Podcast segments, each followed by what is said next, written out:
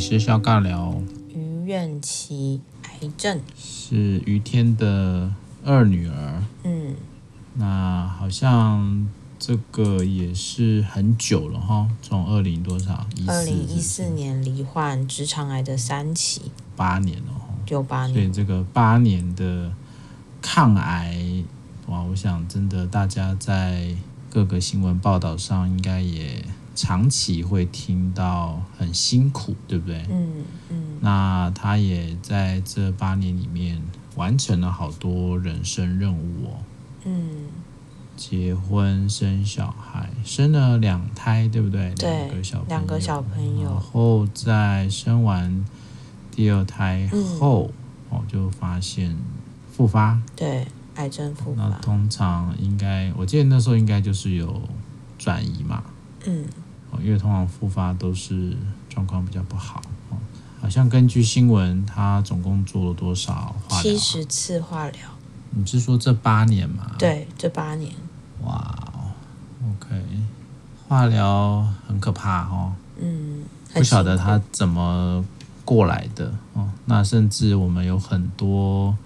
癌症的病人啊，在做化疗，其实除了生理上的不适以外哦，心理上其实要，我想都要有很超乎常人的一些呃忍受力吧，哦，所以才能够去坚持这么久哦。所以我想，一定是要先，也不是讲肯定，也是很奇怪，就是我们一定要先觉得这个这个于愿琪一定是有。非常非常强大的信念啊，去坚持做这么多的治疗。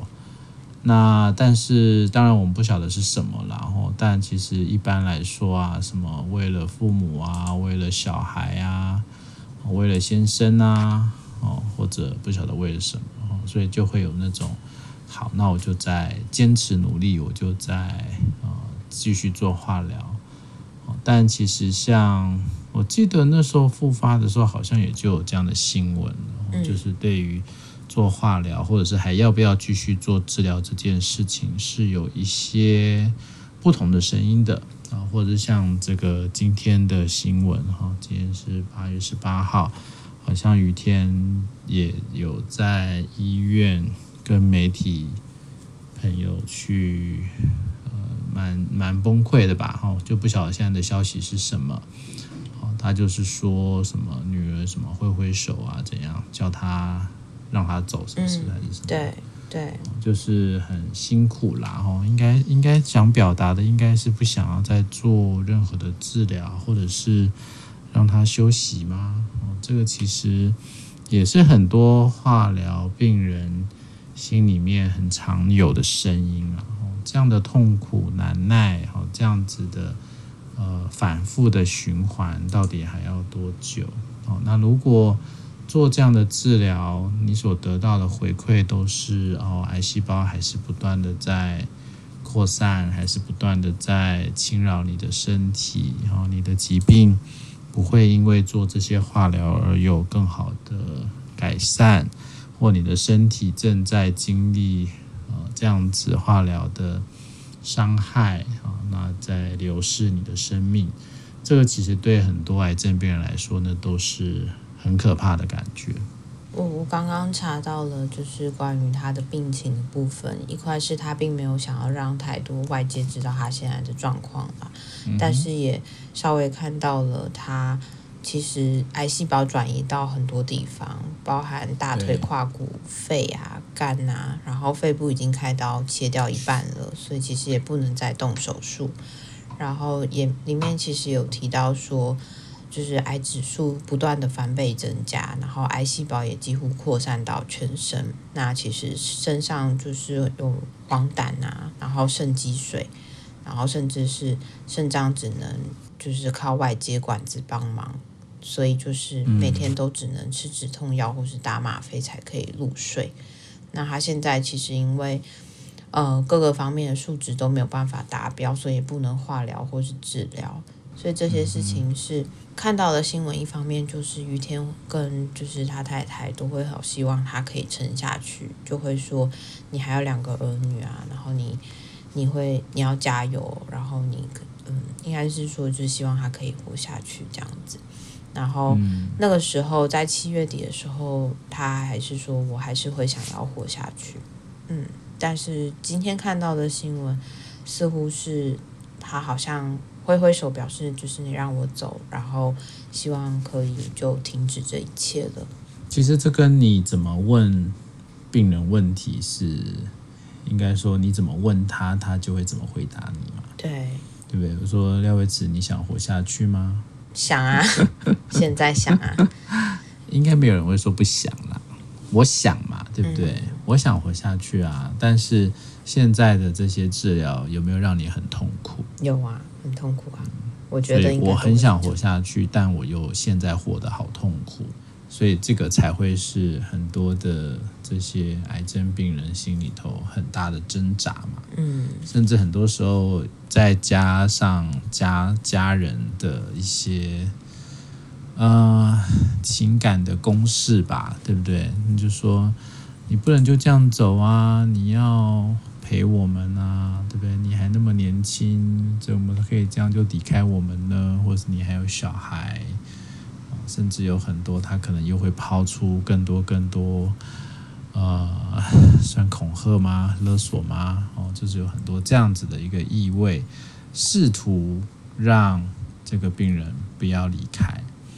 但很多时候，当然，其实，在那个过程当中，我们都蛮清楚知道的，就是呃，在很多呃家人家属的身上，当然，他们也就是在表达他们。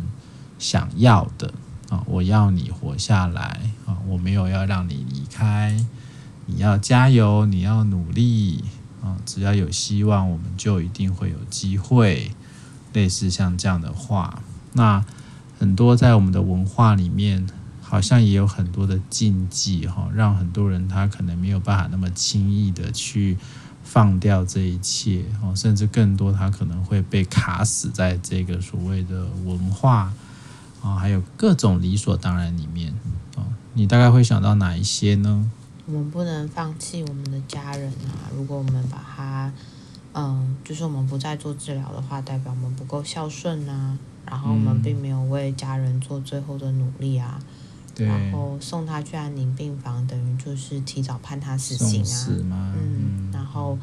呃，在生这其实很多人会生气，你知道吗？会啊，很多做安宁的人会生气。我记得我大学的时候去台大医院实习嘛，然后那时候其实就刚好接触到一对老夫妻，然后那时候我的督导就说，就是可能要去问一下他们愿不愿意，或是会不会想要去安宁病房这样子。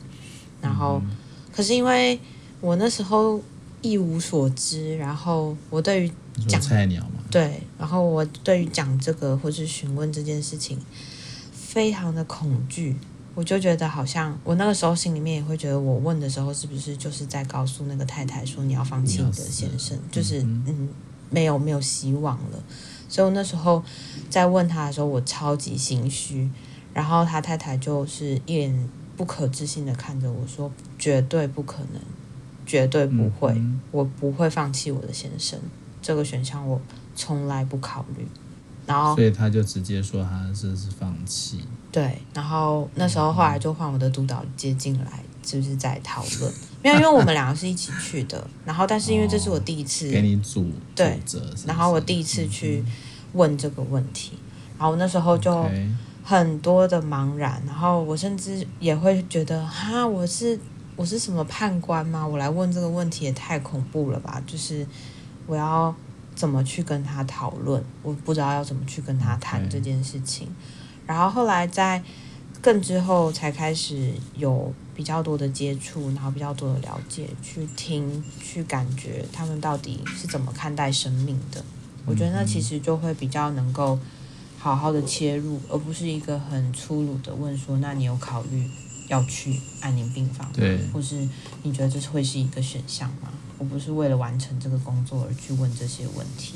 当然，很多时候也是对于安宁的概念并没有这么的清楚啦。对。那有时候也是一些误会啊。然后，我觉得那当然跟我们的文化里面也是很有关啦，对不对？就今天我是谁，我应该怎么样坚持下去？这些东西好像也是充满了各种的理所当然。你觉得？你觉得如果哪一天你得了什么绝症的话，你有办法那么洒脱的说走就走吗？我觉得很困难呢，因为牵挂。感觉你应该会是那种不愿意让人家见你最后一面的人。为什么会这么想？就例如说，我可能要去看你，就说不要来哦，不想让你看到我现在这个样子。我觉得有可能呢。我觉得你是。如果这个状态，我我自己就可能你脸很肿啊，哦，然后可能什么已经用人工肛门啊，什么什么之类的。哦，那我可能没有办法。鼻胃管啊。嗯，我我会觉得我我我有没有说中？我会觉得通电话，啊然后只有声音。但我就是要去现场看你啊。我就一定会打听到，然后就冲进去。好恐怖哦，这真的好恐怖。可是我光是这样想象，我就会觉得我好像没有办法。哎，那个没有办法，是因为就会觉得那会，我不确定要怎么去面对你们脸上的表情，或者怎么去面对躺在床上的我。我不晓得面对你是要笑还是要哭。对，我觉得最困难的不是看见看见对方的脸，是你到底是怎么看我的。我我现在是怎么样子？我还是不是完整，或者我是不是 OK 的？Okay, 我觉得那个会形象的会蛮惊恐的。是啊，其实就是这种感觉啊，因为因为这个疾病其实它会让人变得不是他自己嘛，然后也很多时候那个内在的破碎啊，甚至在这个濒死的过程呢，就是一个碎裂的历程。所以我都不认识我自己了，那甚至我可能很多时候我也不会有点担心，那我的朋友会怎么看我？嗯，对。所以我们去的时候也需要帮你带什么吗？可能就是我那时候，假设我还跟张先生在一起的话，我可能会请他帮我把 把我自己大部分都遮起来，然后就留个眼睛。不会啊，你在你在病床一定是可以遮起来的啊。没有没有，我说就遮到只剩下眼睛之类的。啊？什么东西？遮到只剩下眼睛，挖两个洞给我就可以。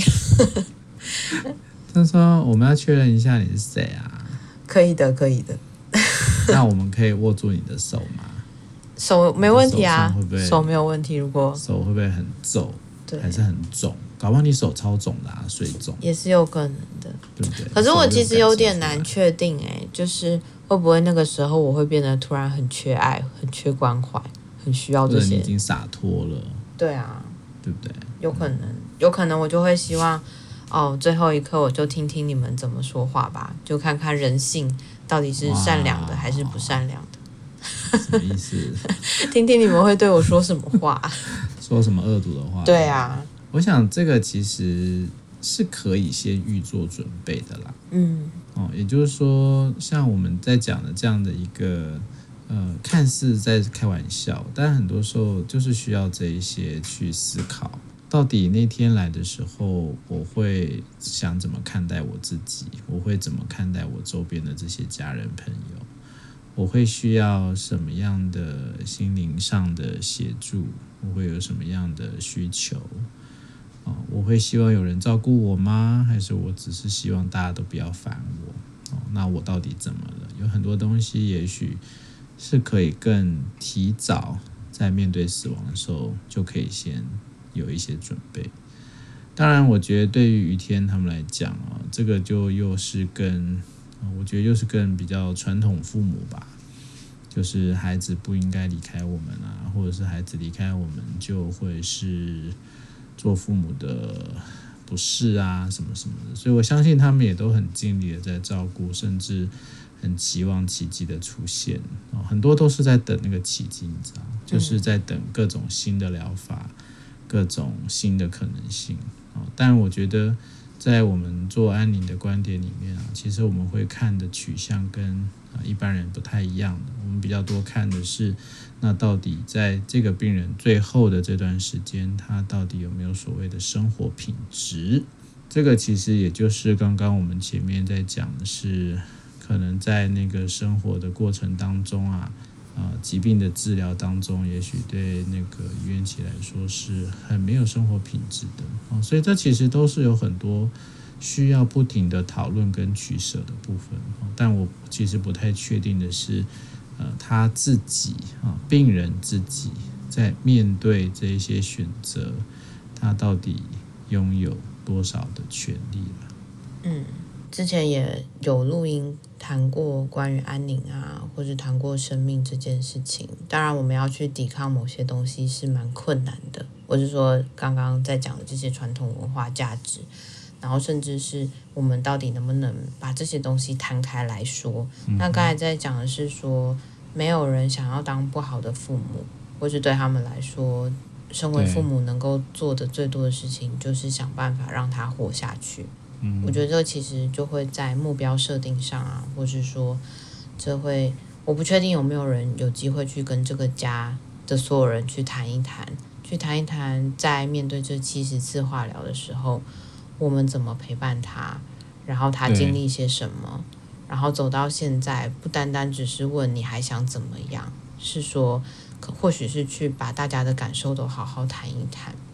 然后甚至是在他清醒的时候，我们有没有曾经一起好好的去聊过告别这件事情？去谈过更后面的准备？嗯、去谈过就是假设这一天我们知道他会来。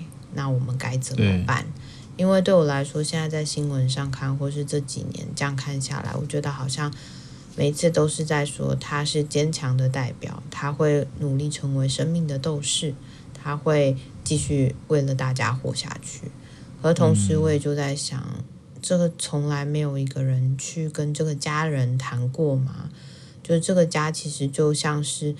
呃，我们在另外一集讲的，他们会不会其实也好需要有一些其他的资源介入？他们可能会需要一些其他的声音进来，而不单单只是留在我一定还能够帮助他。除了经济上，除了呃这些我们一般的轮班支持之外，我们在感情上，我们在关系上，或是我们在嗯面对死亡这件事，是不是需要更多的协助？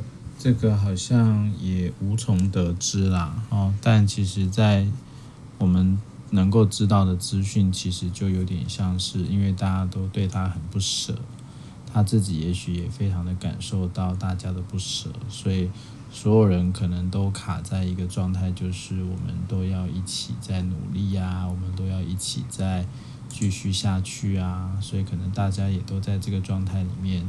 没有什么机会去看到最真实的那个样貌，或者是很多时候没有那个机会去好好的告诉对方，其实我真的很难受，我真的很不想再撑了，或者是有没有那个可以对话的空间？我觉得这就会是我们可能会比较好奇的地方然后，因为通常我们都会比较期望在面对呃，无论是什么样的疾病。